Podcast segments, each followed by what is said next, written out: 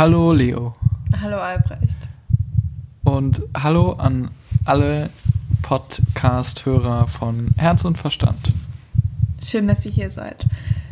Und nicht so schön, dass wir hier sind, weil wir wieder aus unserem Italienurlaub zurück sind. Was echt schade ist. Ja, es war wirklich schön. Eine Woche ging verdammt schnell rum.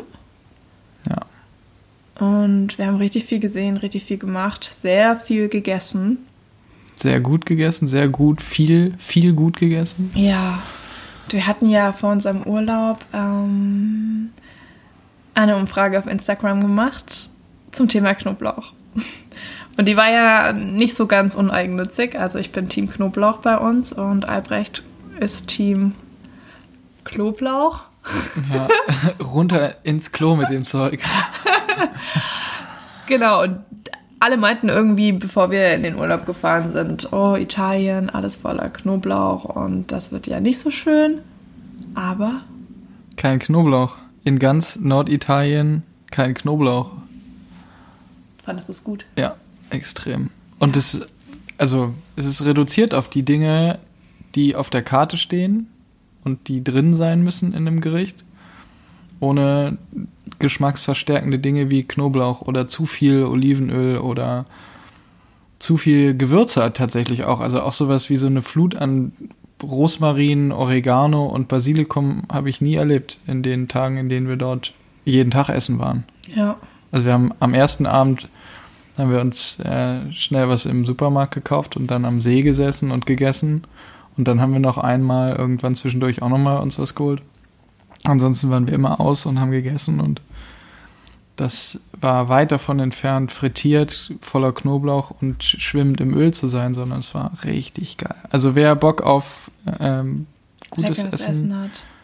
ja, Ja, unser, wir kamen zu dem Schluss, Entschluss, dass in Deutschland irgendwie so ein bisschen die, ja, die Süditaliener regieren, was so die Italiener angeht und dass die Karte doch schon sehr dem deutschen Gusto angepasst ist. Ja, denke ich auch. Obwohl wir das auch nicht wirklich beurteilen können, weil wir Doch, beide wir hatten nicht. eine Kellnerin, die hat das bestätigt. Stimmt, in eine einem Italienerin Restaurant. in einem wunderschönen Restaurant ähm, erzählte uns, dass sie in der Nähe von Frankfurt, ist jetzt auch völlig irrelevant, in einem Restaurant gearbeitet hat und Gerichte auf der Karte, die auch teilweise einen italienischen Namen hatte, gar nicht kannte, weil es das so gar nicht gibt.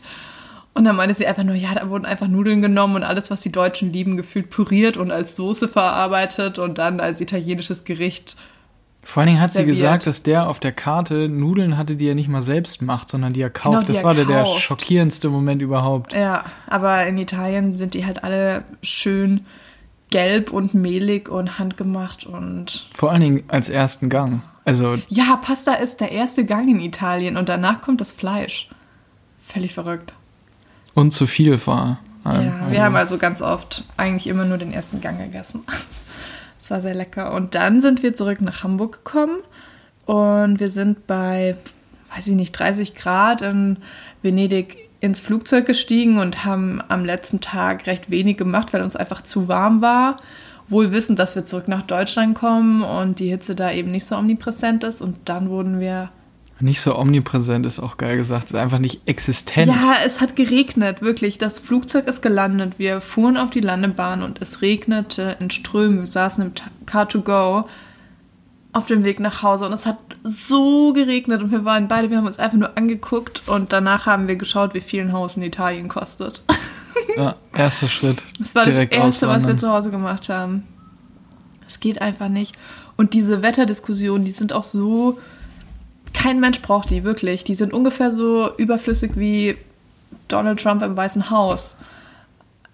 Schöner Vergleich. Ja, es ist halt so, es tut mir Radikal. leid. Es ist radikal, aber es ist so. Aber trotzdem ist es jedes Mal ärgerlich, wenn man dann durch den strömenden Regen läuft, Anfang September. Danke, nein. Apropos Danke. Danke an euch. Das ist die beste Überleitung. Da saß ich heute fünf Minuten da. Ich mache mir ja eigentlich nie Gedanken, aber ich wollte eine geile Überleitung machen. Ist Danke sie an so, wie euch. sie wollte es? Ja? Okay. danke, dass ihr uns so viel Feedback zur letzten Podcast-Folge dagelassen habt über den Multipotentialite und dass ihr euch in der Beschreibung dieser Person so gut wiederfinden konntet und das euch irgendwie weitergeholfen hat. Das finde ich mega schön, weil es mir genauso ging damals. Ja, schließe ich mich an. Und, und wenn ihr es noch nicht tut, und es müssen ganz viele unter euch sein, die es noch nicht tun, ähm, unserem Instagram-Account folgen, schaut auf jeden Fall mal vorbei. Wir haben viele schöne Reisethemen auch und ihr findet uns unter Herz und Verstand. Punkt. Podcast. Und davor noch ein Ad. Nee, braucht man dieses Ad-Handle? Nee. Ihr gebt einfach diesen Namen ein, Herz und Verstand. Podcast und da findet ihr uns. Wir freuen uns auf euch. Hihi. Ist das jetzt die Überleitung zu dem Text, den ich vorbereitet habe? Ja, Wahrscheinlich, ne? Unbedingt, Albrecht. Okay. Möchtest du einmal kurz sagen, was das Thema heute wird? Ja, das Thema wird heute so ein bisschen, bisschen schwerer als beim letzten Mal. Ähm, und ist ein Thema, was ich ehrlich gesagt, also ich finde es sehr persönlich. Ich finde, es ist ein Thema, was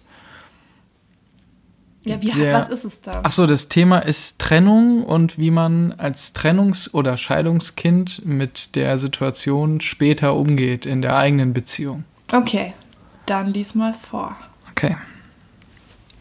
Also der Text ist erschienen am 13.01.2012 bereits in der FAZ in der Rubrik Gesellschaft und ist verfasst von Julia Scharf. Teilweise sind Namen geändert worden im Text, ähm, aber ja, ich lese es einfach so plain runter, wie es ist. Das sind Wunden, die hat man. Wiederholen Scheidungskinder als Erwachsene die Fehler ihrer Eltern? Wissenschaftler sprechen sogar davon, dass Scheid das, oh. das sind Wunden, die hat man. Wiederholen Scheidungskinder als Erwachsene die Fehler ihrer Eltern? Wissenschaftler sprechen sogar davon, das Scheidungsrisiko sei vererbbar. Betroffene suchen Wege zwischen Beziehungsphobie und Nähe. Ursprünglich wollte sie keine Kinder, allein schon, um ihnen das eigene Schicksal zu ersparen. Sie dachte, als sie jünger war, dass sie ohnehin nie im Leben eine langfristige Beziehung führen würde. Sie war schließlich ein Scheidungskind. Ihr Vater zog aus, weil er eine neue Freundin hatte. Sie war damals zwölf und litt unter dem Gefühl, verlassen worden zu sein. Mit Anfang 30 heiratete sie dann doch. Zum ersten Mal war sie, in einem, war sie einem Mann begegnet, bei dem sie sich sicher war, es könnte gut gehen und auf Dauer sein. Ich hätte nie die Kinder gekriegt, wenn ich nicht so viel Vertrauen in seine Zuverlässigkeit gehabt hätte, sagt Britta Dankwert. In guten wie in schlechten Zeiten. Sie nahm das sehr ernst. Heute ist ihre Tochter drei, der Sohn sieben Jahre alt. Ihr Mann ist im Sommer ausgezogen. Die Scheidung läuft. Scheidungskinder haben als Erwachsene ein größeres Risiko, dass ihre eigenen Ehen auch geschieden werden. Seit den 70er Jahren belegt eine Reihe von Untersuchungen, zunächst aus Amerika, die Existenz einer, wie Sozialwissenschaftler es formulieren, sozialen Vererbung oder Transmission von Scheidungen. Für Deutschland ist dieser Befund erst 2009 neu untermauert worden.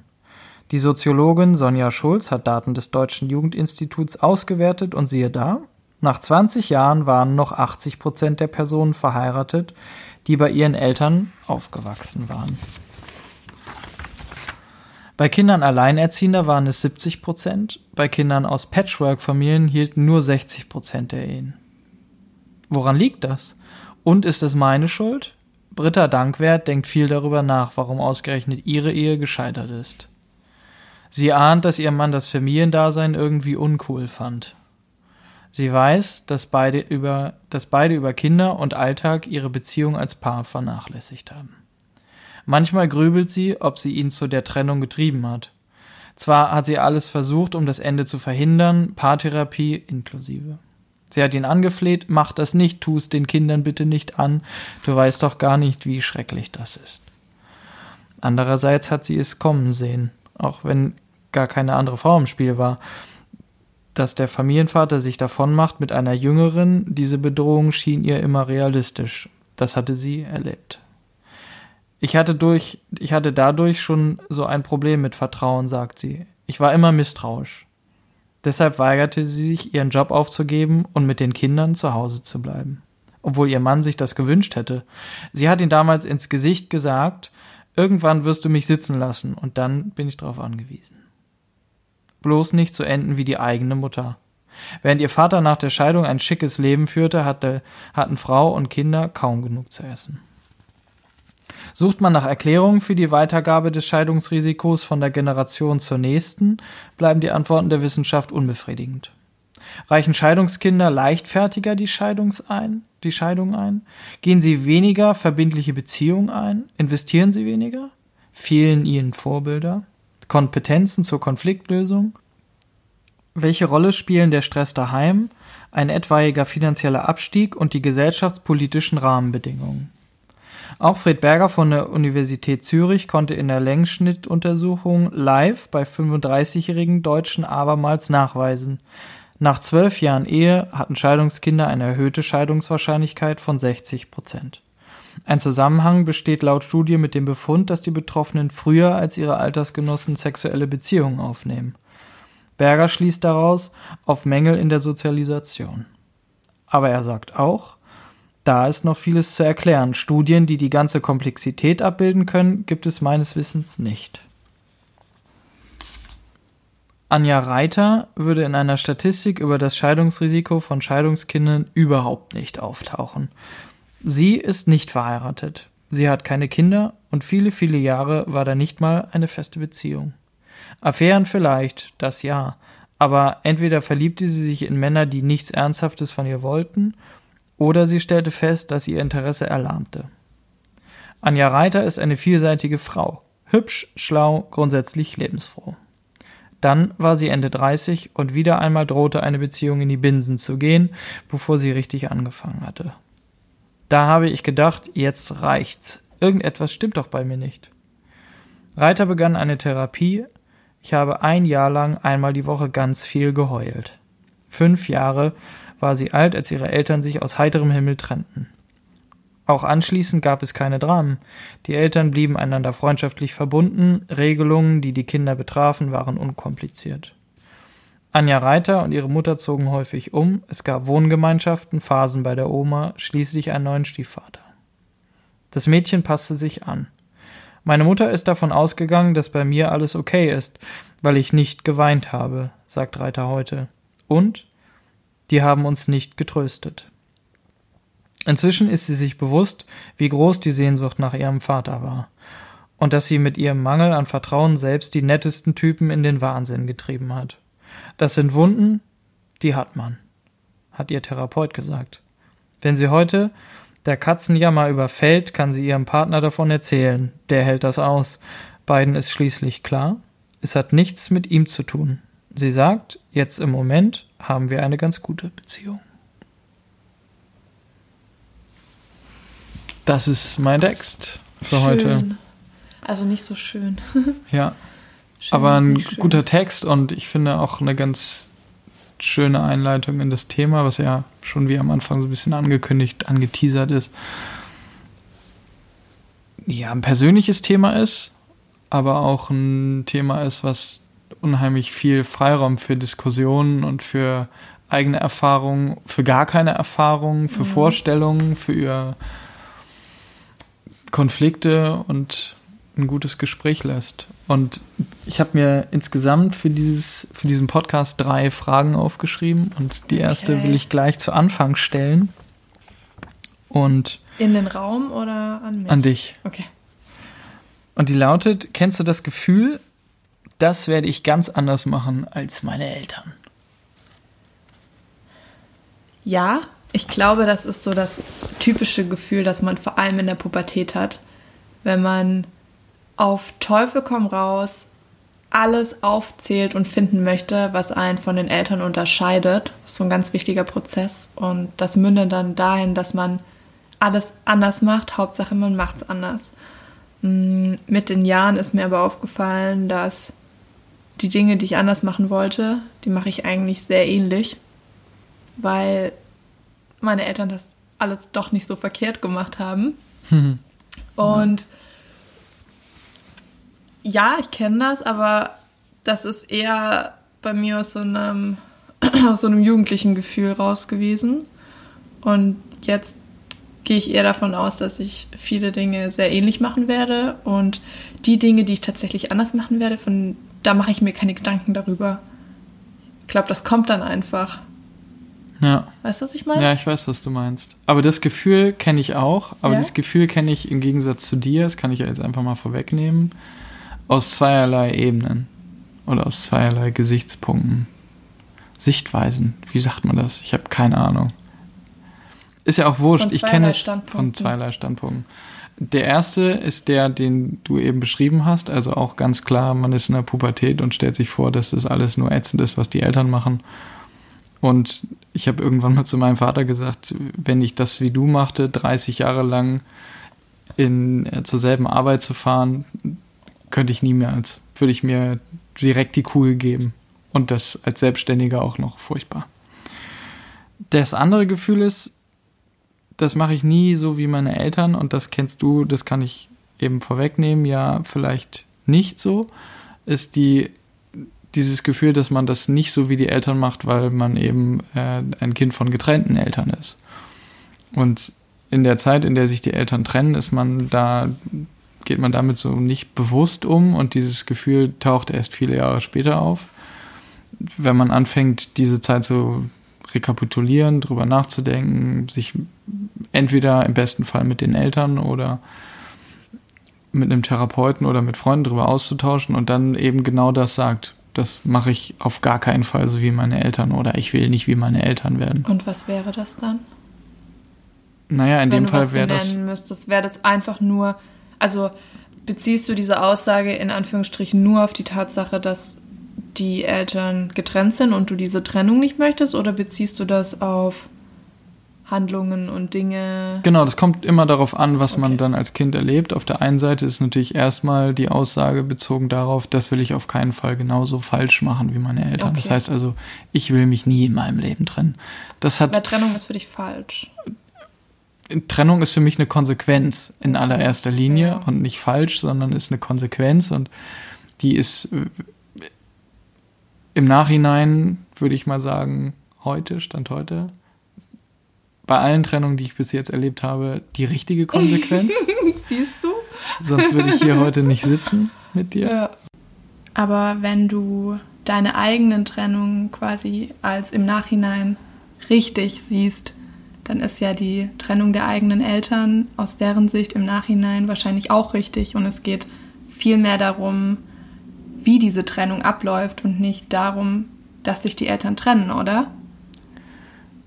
Ja, das Weißt ist du den ich weiß, das ist auf der, also ist schon irgendwie gemein, weil die Eltern ja auch das Recht haben, sich trennen zu dürfen, Genau. wenn es einfach nicht funktioniert. Ich glaube, das ist ganz schwierig, wenn man ähm, erwartet, dass die Eltern sich quasi der Kinder willen nicht trennen.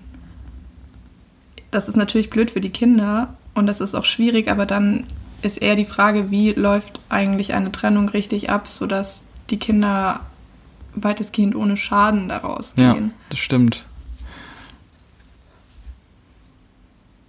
Ist ein guter Punkt. Also im Nachhinein zu sagen, ich, Eltern dürfen sich nicht trennen, weil sie Kinder haben und ein Leben zusammen sich aufgebaut haben. Und das hättet ihr euch früh genug überlegen können. So ein Quatsch. Also das kann das man ja sich ja nie nicht. früh genug Ja. überlegen. Und es gibt für nichts eine Garantie. Sonst würde man ja gar nicht mehr heiraten oder Ja. Ernsthaft zusammen sein, wenn man direkt mit einkalkulieren würde, dass ohnehin jede zweite Ehe wieder geschieden wird. Ja. Also so war es zumindest noch vor 18 Jahren. Ich habe Ja. da eine ganz spannende Studie mir neulich, was, Studie, ich habe es einfach auf Statista ehrlich gesagt nachgeschaut. Und 2000 war quasi, wurde noch jede zweite Ehe geschieden und aktuell sind wir so bei 30 Prozent. Also da hat sich Echt eigentlich richtig.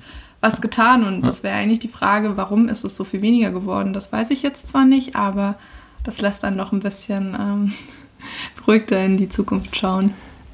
Vielleicht, also wenn man sich die Generation unserer Eltern anguckt, dann waren die, kamen die aus dieser konservativen Elterngeneration, die auf Dial Come raus immer zusammenblieben. Dann kamen die 70er, da war 80er, da war es so, boah, gucken wir mal, was so kommt und wenn es nicht passt, äh, alles ganz unkonventionell und dann ließ man sich vielleicht eher scheiden und jetzt ist vielleicht so ein Wandel in unserer Generation, dass wir wieder zurück zu dem konservativen Gedanken, wir bleiben zusammen, nicht aus Zwang, sondern wir versuchen wirklich äh, also wir wählen Ding, unseren genau, Partner bewusster, bestimmter aus ja. und heiraten auch eventuell später, Ja, weil das ein Ja. längerer Prozess ist und man sich da einfach mehr Gedanken drüber macht. Das könnte sein, Ja. Also ich weiß nicht, ob das Fear of Missing Out ist oder ob Das das. sind die Achtsamkeitshochzeiten. Ach Gott, wow. Ob es dafür ein echt, ich finde, das ist ein echter Begriff, Achtsamkeitshochzeiten. Ja, insofern, dass ich, ich finde den Punkt richtig gut von dir, weil das bedeutet, dass man im Nachhinein seinen Eltern das irgendwie ja verzeihen muss, weil die haben das gleiche Recht zu entscheiden, dass es nicht mehr funktioniert. Was du ihnen übel nehmen kannst, Wie ein ist, wie eine 16-Jähriger Scheidung oder eine läuft. 16-Jährige. Richtig, genau. Die Art und Weise, wie damit umgegangen Genau. wird, die Art und Weise, wie man als Kind Dinge mitbekommt, die man nicht mitbekommen sollte, Aber die wie Scheidung an man sich, involviert ist, ja.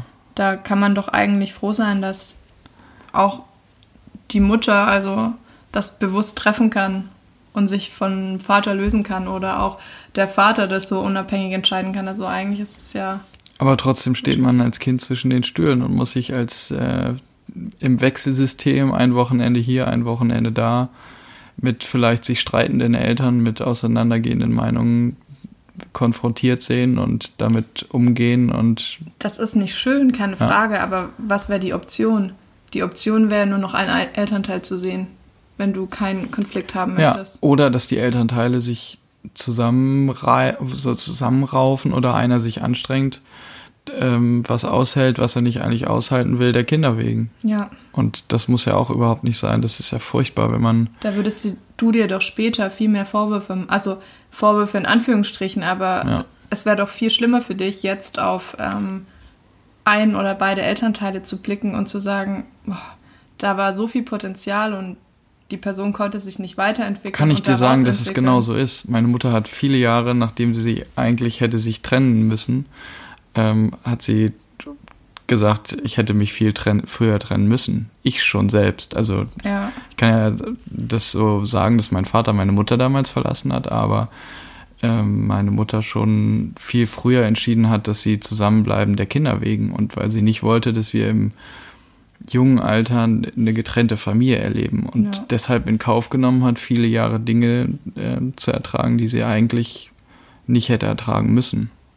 Und im Nachhinein auch sagt, da hätte ich mir vielleicht äh, das ein oder andere erspart und hätte viel früher Dinge machen können, die mir persönlich wichtig sind, die sie jetzt zwar nachholt, aber das ist natürlich auch aber das ist ja auch eine Entwicklung. ja, verlorene Wenn man Zeit. das immer Ja. dann schon wüsste, dann hätte man natürlich viele Dinge Ja. anders gemacht. Aber nichtsdestotrotz ist das jetzt ja noch alles gut für sie geworden. ja, klar. Also ja, Ja, und auch für die Kinder ist es ganz. Jeder reagiert dann natürlich anders drauf und jeder geht damit anders um und verarbeitet das anders. Und verarbeitet es auch anders mit seinen Eltern. Also wenn ich mir überlege, welche Gespräche ich mit meinem Vater bis jetzt geführt habe, von einfach nur heillosen Beleidigungen bis hin zu konstruktiven Gesprächen und auch Momenten, wo man sagt, okay, das sind Dinge, die liegen so tief verwurzelt bei den Eltern, die haben mit der Familiensituation damals, in denen sie sich befunden haben, in der diese Trennung stattfand, überhaupt nichts zu tun, Mhm. sondern das sind Dinge, die ganz früh in der Kindheit als Grundstein, als schlechter Grundstein gelegt wurden, weil, weiß ich nicht, die Eltern nicht fürsorglich genug waren oder das Umfeld nicht da gab gepasst es halt hat. noch nicht diese ja. ganze Inner Child Healing Ja. Ähm, Prozedur, den Ja. ganzen Ansatz in der Psychologie. Aber dieses Gefühl, das will ich auf keinen Fall so machen wie meine Eltern, das ist eben nicht nur diese Trennung, die man seinen eigenen Kindern dann antut, sondern das sind natürlich auch Dinge, die man mitbekommt, während die Eltern sich trennen. Also Dinge, weswegen sie sich trennen oder Verhaltensweisen, die man an seinen Eltern viel bewusster wahrnimmt, je älter man wird, von denen man sich überlegt, das könnte ich doch niemals meiner Partnerin und schon gar nicht meinen Kindern antun, diese Art und Weise zu sein. Und das finde ich ganz schwierig, sich klar zu machen, so ist mein Elternteil und so möchte ich nicht sein, so kann ich auch nicht sein, weil das nicht in meine eigene Vorstellung davon passt. Natürlich, wir haben auch gesagt, als wir über dieses Thema diskutiert haben, man kann im Zweifel gar nicht so werden wie seine Eltern, weil jeder ist ein eigenständiger Mensch und jeder führt eigene Vorstellungen vor sich her und geht damit ganz individuell um. Aber natürlich bekommt man als Kind nicht nur über die frühkindliche Erziehung, über die Erziehung, sondern eben auch über das Umfeld, in dem man aufwächst, Dinge mit, die zwangsläufig zu einem, zur Persönlichkeit und auch zu den Ansichten dazugehören. Dass man natürlich irgendwann entscheiden muss, das passt für mich in mein eigenes Bild, klar. Aber insofern, ich kann ja sagen, dass ich eine Zeit lang wirklich Angst darum hatte, dass ich genauso werde. Dass ich genauso schlecht auch mit meinem Partner umgehe. Und das ist schon was, was mich lange belastet hat und wo ich viel Energie reingesteckt habe, das mir wirklich bewusst zu machen und auch immer wieder in Momenten versuche, in denen ich feststelle, oh, das ist so ein, so ein Mini-Funke von Dingen, die eine Ähnlichkeit haben mit bereits erlebten Situationen, dass ich da so richtig aufschrecke und im Nachhinein mich furchtbar schäme dafür. Obwohl es nicht mal nicht eine beruhigen. ähnliche Verhaltensweise ist. Also ich komme aus einem ungetrennten Elternhaus und ich habe schon ganz miese Dinge in Partnerschaften gemacht. Das hat mir keiner vorgelebt, das habe ich ja. aber auch selber hinbekommen. Ja. Also klar, es gibt Muster und Dinge, die ja. hat man gesehen, aber der Mensch ist auch einfach zu fiesen und bösen Sachen in der Lage und braucht die nicht immer vorgelebt bekommen, ja, um die unabhängig von seiner tun. Vorprägung. Genau. Ja. Also das kann natürlich dann auch als eine Entschuldigung dienen, die überhaupt nicht angemessen ist. Ja. Weil wenn man fies ist oder verletzt ist, ähm, gekränkt ist, dann ist man zu Handlungen in der Lage, auch aus einem Impuls heraus. Wenn man bei Sinn und mit klarem Kopf ist, dann würde man das gar nicht machen. Stimmt. Kommen wir nochmal zurück auf meine drei Fragen. Ja. Frage Nummer zwei. Mhm. Die ist ein bisschen gemein, aber du wirst sie bestimmt beantworten können. Was hast du über mich und meine Einstellung zur Beziehung gedacht, als ich dir von meiner Familie und der Situation erzählt habe? Mm. Dein erster Gedanke, einfach mein ganz. erster Gedanke war einfach, shoot. dass ich hoffe, dass du nicht wie dein Vater bist oder wirst.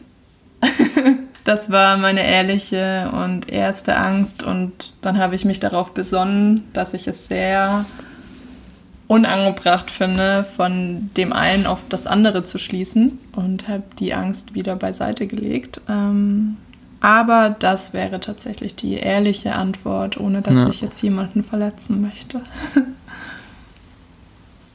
Ja, das ist, ich, ich wüsste gar nicht, ob es jemand, wäre es jemand anderes, sagt man das so?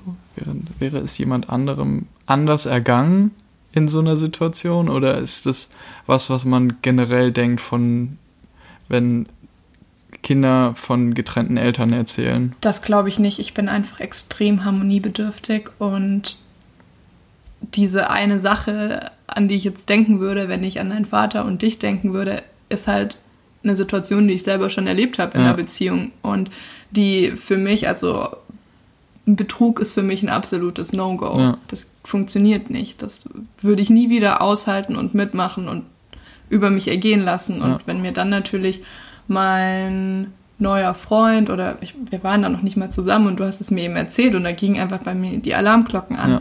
weil ich Angst hatte, mich mit demselben Thema wieder auseinandersetzen zu müssen. Und das möchte ich einfach nicht mehr. Man kann das nie verhindern, keine Frage. Ja, das Aber das stimmt. war da halt noch so frisch, dass ich da noch nicht bereit für war. Und das war dann natürlich auch die Angst. Ist das jetzt zu privat, dass ich das so gesagt habe? Nee, weil wir haben uns das ja damals auch recht früh sehr ehrlich kommuniziert. Ja. Und das hat zu einem Bewusstsein bei uns beiden geführt, was ich so in meiner Vergangenheit und in meinen bis dato geführten Beziehungen nicht hatte. Und das ist dieses Gefühl der Verantwortung für Vertrauen. Vertrauen entwickelt sich, aber das Verantwortungsgefühl für Vertrauen, das ist etwas, was man ganz bewusst aufbauen muss.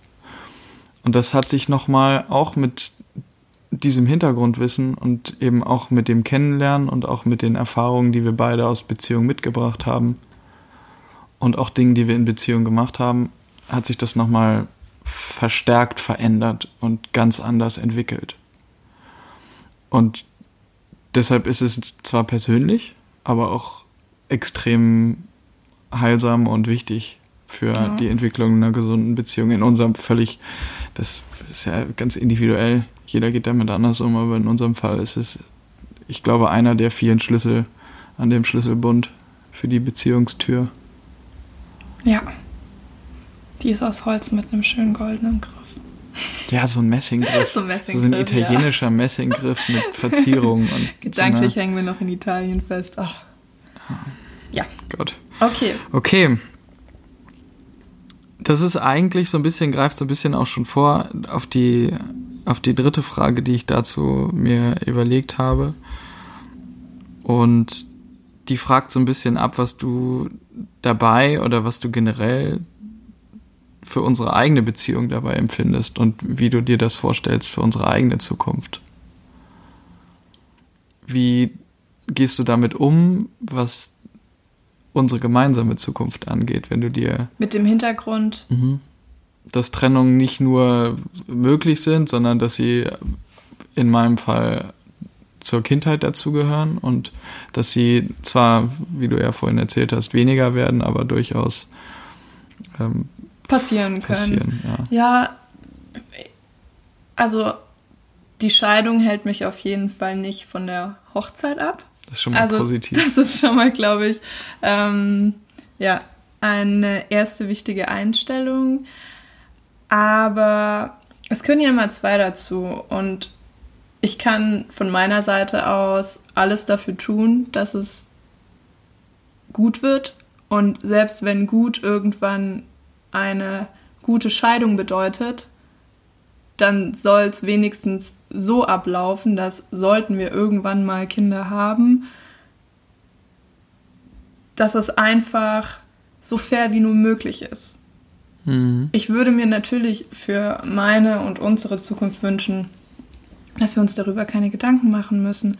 Aber man weiß ja nie. Aber ich würde jetzt nicht sagen, oh, also nur weil mein Freund aus einem geschiedenen Elternhaus kommt, ist die Wahrscheinlichkeit irgendwie höher. Nein, das ist völlig von uns abhängig. Ja. Und selbst wenn ich bei dir irgendwann merken sollte, dass du komische Muster annimmst, weil du die in der Kindheit mal so vorgelebt bekommen hast, ja, gibt es halt ein paar Therapiesitzungen.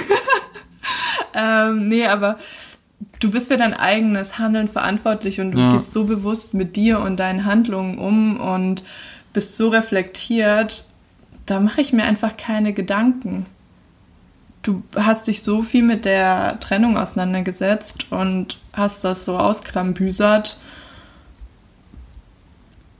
Das wird, glaube ich, das wird kein Problem. Und wenn wir uns doch irgendwann trennen sollten oder scheiden lassen sollten oder wie auch immer, dann ist das unser Paar Schuh. Aber das kommt nicht ähm, von deinem Hintergrund oder von meinem, sondern das ist unser Problem dann.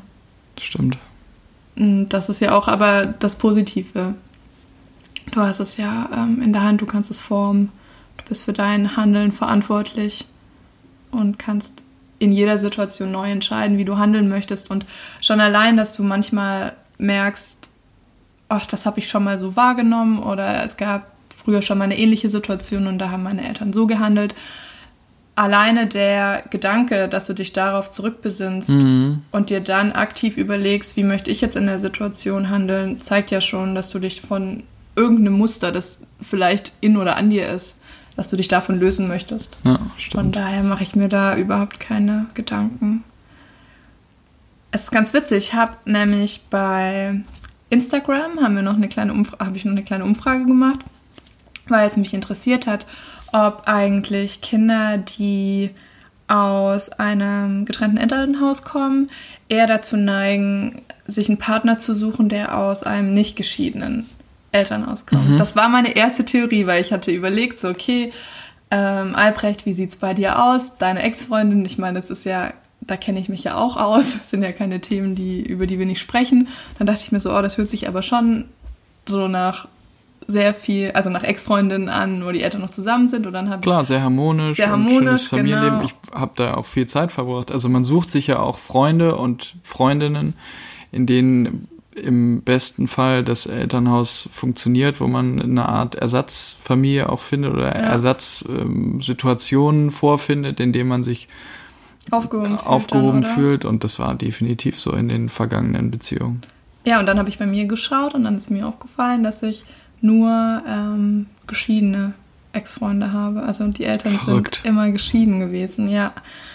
Und das kommt bei mir vielleicht so ein bisschen daher, dass ich, ich habe so ein krasses Helfersyndrom und ich bin dann der Mensch, der kommt Ha. und sagt, du, wir machen das alles besser. Wir kriegen das Wir kriegen das hin. Ich bin so dieser Shrink, der ankommt und sagt, mit mir wird die Welt Legen auf Sie jeden sich Fall mal hin. rosa. Genau, legen Sie sich mal hin. Es wird alles gut. Bitte Zügel locker lassen. Ähm, aber dann habe ich eben diese um- Umfrage gemacht und da kam raus, dass es tatsächlich 50-50 ist. Also nur weil ich habe jetzt natürlich von uns auf alle anderen geschlossen und das war gut, dass ich direkt diese Umfrage gemacht habe, auch wenn die natürlich nicht repräsentativ ist, aber das Ergebnis ist mal so, mal so. Man kann da jetzt kein erstes Muster erkennen. Apropos Muster, du musst unbedingt, du hast neulich erzählt, du hättest ein anderes Muster. Und zwar, dass du bis jetzt, wenn du deine Ex-Partner anschaust, dass jeder deiner Ex-Partner aus einem Haushalt mit einem Mediziner-Hintergrund Arzt. kommt. Ja, also Medi irgendein medizinischer Hintergrund. Das ja, ist extrem verrückt. einem oder so kommen, hatten alle so einen Mediziner-Hintergrund. Ich weiß nicht, ob das so ein komischer Kink von mir ist. Vielleicht. ja, also Oder es beruhigt, also weißt du, so ein schreibt uns Arzt mal beruhigt. bitte, falls ihr auch irgendwie komische Muster, vielleicht so Namen. Ich habe eine Freundin, die hat den Namen Daniel ganz oft, also in ihren Ex-Freunden. Und das finde ich auch mega witzig. Fühlt man sich dann krass hingezogen zu Männern, die Daniel heißen? Oder sehen Daniels einfach grundsätzlich alle sehr gleich aus? Daniel ist vielleicht auch ein Typ und vielleicht findet sich in dem einen. So ein typischer Ja, weiß ich nicht. Also, Ja, schreibt uns das gerne mal. Das würde mich tatsächlich sehr interessieren, falls ihr auch so komische Muster habt. Dating-Muster. Ja. Was mir gerade einfällt, was ich unbedingt noch erwähnen wollte, wir kommen jetzt ja auch irgendwie schon wieder Richtung Ende dieser Folge. Ende Gelände. Du hast letzte Woche dich mal hingesetzt und die Spotify Statistiken dir angeguckt und den Account dir angeguckt und das ist einfach schockierend für, ich glaube, jetzt knapp sechs Wochen Herz und Verstand und nur Lina hat auch einen großen Teil dazu beigetragen. Ich glaube, wir haben sehr, sehr, sehr viele Hörer, weil die von Linas Kanal zu unserem gewandert sind. Okay. Aber verrat einfach mal ganz kurz, wie viele Menschen sich mittlerweile Also insgesamt Podcast haben anhören. sich über 12.000 Menschen, also natürlich zusammengerechnet und manche haben dann auch mehrmals angefangen, über 12.000 Menschen Das ist Podcast angehört. Also wir finden das richtig cool und das ist voll schön, dass es so viele Menschen gibt, die Selbst zwölf wären schon wahnsinnig Wir viel, die wir nicht kennen. ja, also genau. zwölf Menschen, die wir nicht kennen, wären Ja. schon viele Menschen. Es ist ultra cool. Aber 12.000 Ja, ist irre. Ja. Und ja, also mega cool. Vielen Dank, dass ihr uns zuhört und ähm, schreibt uns gerne auf Instagram oder per Mail auch Themen, die euch interessieren. ja, unbedingt. Ich Das wäre kann ja schön, so ein bisschen in diesen Austausch, also vor allen Dingen auch in diesen Austausch. Das haben wir uns ja- kommen, genau, das haben wir uns ja irgendwie vorgestellt und gewünscht. Cool. Ja. Ich kann ja schon mal anteasern, wenn ihr diesen Podcast hört, dann ist Sonntag und dann sitze ich wahrscheinlich schon mit Lina zusammen Stimmt, ihr habt wieder und was nehmen vor. eine neue Podcast-Folge mit Lina auf und zwar, wenn sich jetzt nichts ändert, zum Thema People Pleaser. Ganz War's genau. das? Ja. Ja. danke, Albrecht. Ich habe gerade, glaube ich, sehr fragend aufs Bett geguckt. Ähm, das ist ein mega spannendes Thema, weil das super ak aktuell bei mir ist oder es ist ein Thema, mit dem ich mich in den letzten Tagen sehr viel auseinandergesetzt habe. Und ich freue mich auf die Diskussion mit Lina. Cool. Ja, voll. Was ist mit dem Format drei Dinge, Lassen wir weg, haben wir beide keine Lust drauf. kein Bock? Gibt es vielleicht ein. Alternativformat, was die Community feiert, was Lifehack, das kennt ihr bestimmt von Gemischtes Hack, wollen wir natürlich jetzt hier nicht einführen, aber Gottes ich habe eine Erfindung. ja, und ich krass. scheue nicht davor zurück, die, die wird mit uns euch reich zu teilen. machen. Die wird uns für ewig Doch. Das, Wie? Aber ich möchte es jetzt erzählen. Ach, du willst es erzählen? Ja. Nein, du musst erst ein Patent anmelden. Nee, und ein jetzt Prototyp. ich erzähle das jetzt. Also schaut mal. Ich habe eine Jeans und bei der geht der Reißverschluss immer auf. Also der geht immer nach unten und ich weiß, dass man ja dieses, dieses Nupsi-Ding, das man so hochzieht, das muss man da oben umklappen, damit das hält. Also soweit bin ich schon. Hm, aber das ist trotzdem immer runtergegangen. Jetzt habe ich letzte Woche. Du meinst den Reißverschluss? Ja, aber dieses Ziehding, Ja. das man halt nach oben macht. Wo immer YKK draufsteht. Ja, wenn man jetzt keine Marken nennen möchte. Und auf jeden Fall habe ich dann ein Haushaltsgummi genommen und das habe ich durch dieses äh, Metallding gezogen. Da ist ja so ein Loch und ähm, dann habe ich dieses Gummi um den Knopf gemacht, so fixiert. Also es war dann quasi der Reißverschluss war direkt mit meinem Knopf verbunden. So und dann habe ich die Hose ganz normal zugemacht am Loch und der Reißverschluss ist natürlich oben geblieben. Und dann, als ich das erste Mal dann meine Hose ausgezogen habe an dem Tag, ähm, ist mir aufgefallen, so erstmal geil, ich muss diesen Gummi gar nicht vom, ähm, von dem Knopf. Knopf wegmachen, um mich auszuziehen, sondern das geht auch so. Und dann, ey, ihr müsst euch das einfach mal geben. Man macht die Hose dann wieder zu, man kann einfach dann wieder den, ähm, die Jeans über das, mit dem Loch über den Knopf machen und der Reißverschluss wird automatisch von diesem Gummi hochgezogen. Ich habe also einen Tag lang keinen Reißverschluss hoch und runter gezogen. Es war ultra geil. Ich hoffe, ihr habt verstanden, was ich meine. Wenn nicht, dann würde ich das mal in der Insta-Story nochmal zeigen, wenn die Folge dann auch online ist. Idee. das ist eigentlich eine ganz geile Idee. Es ist so cool, wirklich. Ihr wisst gar nicht, wie viel Zeit und Nerven ihr euch spart, wenn ihr diesen Reißverschluss nicht mehr anfassen müsst. Problem ist, der Reißverschluss muss so leichtgängig sein, dass das Gummi ihn rauf und runter ziehen kann. Ja, aber. das Also es wird trotzdem einfach, das wird so Das eine wird uns Carsten Maschmeyer Höhle der Löwen ganz Geschichte. genau. Auf jeden Fall. Gar das kein Problem. Und von dem. Geld werden wir uns das Haus in Italien kaufen und Okay. dann werden wir vom Platz an der Sonne unseren Podcast aufnehmen. Uh, man kann jetzt bei Instagram auch Spenden sammeln. Wir können Spenden sammeln. Stimmt. Von jedem ein Euro. Super. Das ist eine gute Anzahlung. Na gut, ähm, vielen Dank fürs Zuhören, oder? Ja. Ja. Ja. Ich weiß gar nicht, ob ich ehrlich gesagt jetzt zufrieden bin mit dem, mit dem Umreißen dieses Themas, weil es so Wir vielschichtig können das ist. nochmal aufnehmen, aber wir wollen ja auch nicht die Folge sprengen. Ja, Wir, also wenn euch das Thema interessiert und die Diskussion dazu, dann nehmen wir gerne Ja. nochmal eine Folge auf. schreibt uns mal, ob ihr gerne auch mehr über persönliche Erfahrungen zu dem Thema wissen möchtet, anstatt jetzt einfach eine Erzählung darum herum um das Thema. Oder ob ihr sagt, okay, ich meine, gut, bei 50-50 gibt es genug, die wahrscheinlich auch spannende Beiträge dazu haben. Naja, also, 50-50 heißt, dass alle Leute, Ja, ja. die abgestimmt haben, aus einer Trennung kommen. Ja. Weil ich ja nur die gefragt habe. Stimmt. Mhm. Na gut, also. Super, das war jetzt nochmal kurz bloßgestellt zum Ende des Podcasts. Vielleicht schneide ich das raus. Nein. Okay. Happy Sonntag euch. Und einen guten Start in die neue Woche morgen. Ja. Ciao. Tschüss.